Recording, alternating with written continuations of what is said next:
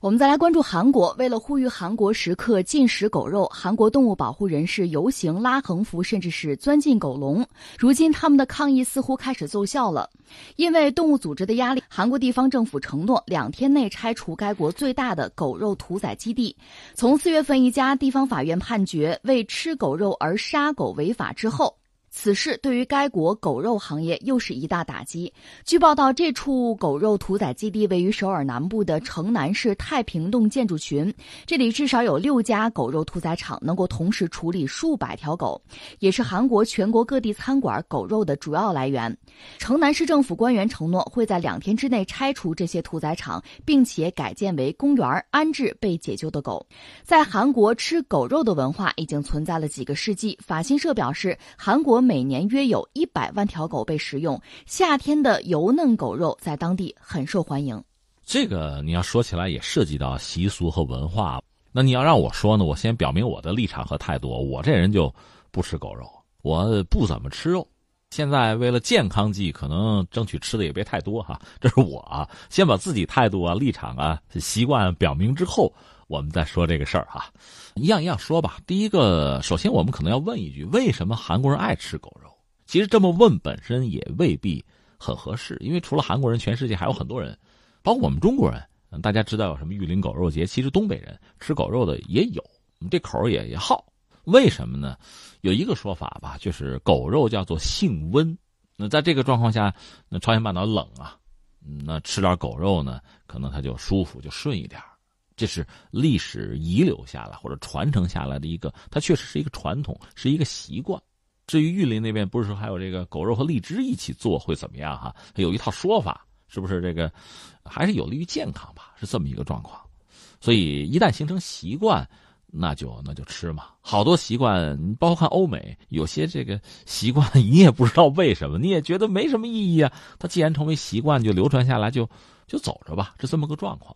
但韩国本身确实已经发生了不少改变。这个改变，你比如说，在他们这个世界杯，从那时候开始，大家觉得这个吃狗肉是不是和国际规则不接轨？是不是会引起全球范围内很多人的反感？确实也有，西方也有一些动物保护组织，可能甚至比较极端吧，对韩国人吃狗肉呢是很不喜欢，甚至是抗议的。所以韩国本身呢，呃，从官方已经在下决心做一些调整和改变。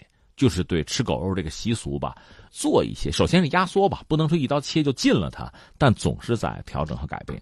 呃，在之前吧，你说这个事之前，我们注意到韩国方面有一个动物保护法，就它等于说做了一些修改吧，就是狗肉的屠宰场。是要屠宰厂家注意环境卫生，这个没有问题啊。要求这肉的质量啊。另外，对狗肉买卖中对狗的屠杀方式，这个动物保护法是有规定的。我查过，就是禁止拴挂狗将其打死，禁止在其他狗面前残忍的把狗屠杀掉。这都是韩国的这个法律都已经有约束和规定了。但是这个还不够。现在你看，还有一些动物保护主义者就认为，我们就根本就不应该吃，要改变这个习惯，拉横幅，我抗议。在这个状况下呢，政府这个层面也好，包括一些传统甚至很有名的狗肉馆也好啊，呃，对，呃，原来他们有狗肉馆什么狗肉汤，现在好像都不能叫这个名字了，换名字，要不然不好生存了，呃，这么一个状况，确实销量也在下降。那怎么来看待这个事情呢？我是觉得，一个呢，我认为动物都应该被尊重吧。如果狗是这个待遇的话，猫也不应该就被歧视。那你想吃牛吃羊应该怎样？我们知道，比如说西方人、美国人，他们不怎么吃狗肉，羊肉吃的也少，他们吃牛肉吃的多，猪肉吃的也少。那他们为什么对牛就这么歧视呢？嗯，我们难道不应该问一句吗？这是一个。甚至你不觉得只关注动物、植物你不关注不合适吗？那你芹菜人家也是个生命，是吧？大白菜。啊，青椒，这你就是给人家剁成细碎的一些丁你就把人家吃了，这合适吗？你要这么问的话，人什么也不要吃，人死了 算了，对吧？那这个逻辑显然是出了问题。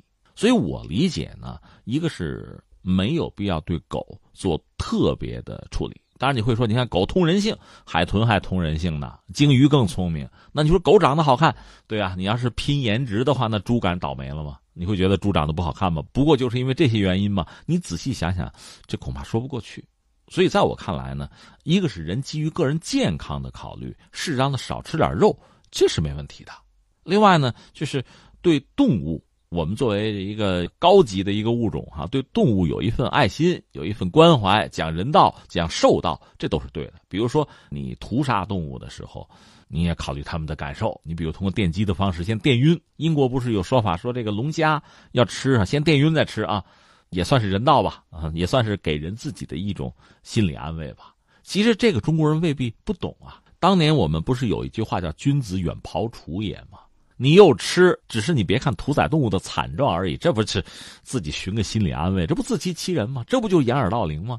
所以我要把这句话拿出来，也给某些有点极端的人们，就是爱护动物没有错，但是爱护动物我们要考虑的是什么呢？你比如说流浪猫狗怎么处理？你简单的说投喂，那就是爱护动物吗？他们又不讲计划生育，那就生呗，猫三狗四啊。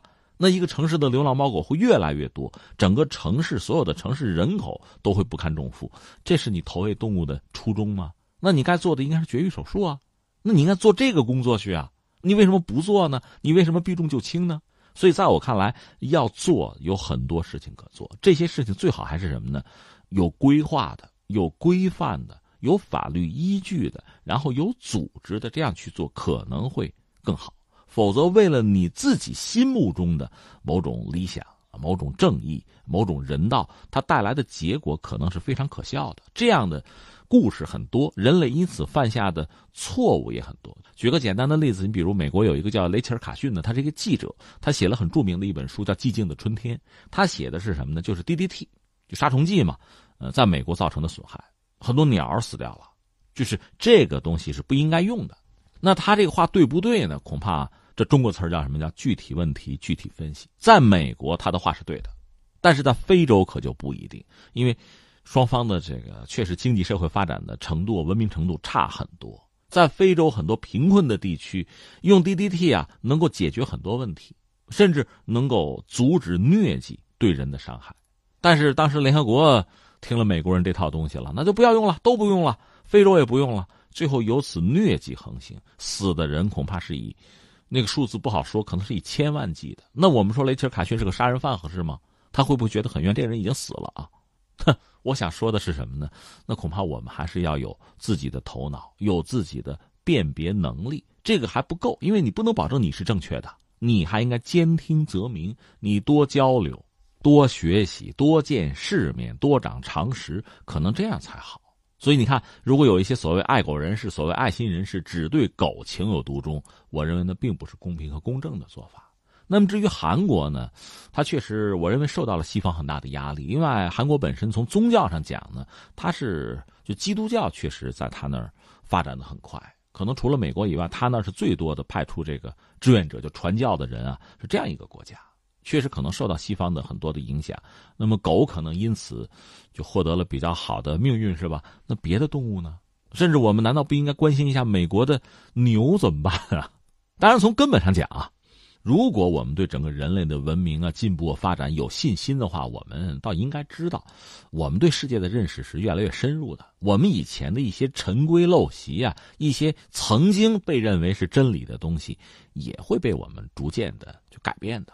很多习惯、很多传统，我们该放弃也就放弃了。你比如说西班牙斗牛，西班牙斗牛在今天对某些人来讲，也依然是一个人和猛兽之间很精彩的这个博弈，对吧？呃，这个斗牛的那个英雄啊，就斗牛士本身确实也是很勇武有力的一个代表，这没有问题。但总的来说呢，在今天，大多数西方也好，就西班牙人也好，也认为这个过于残忍。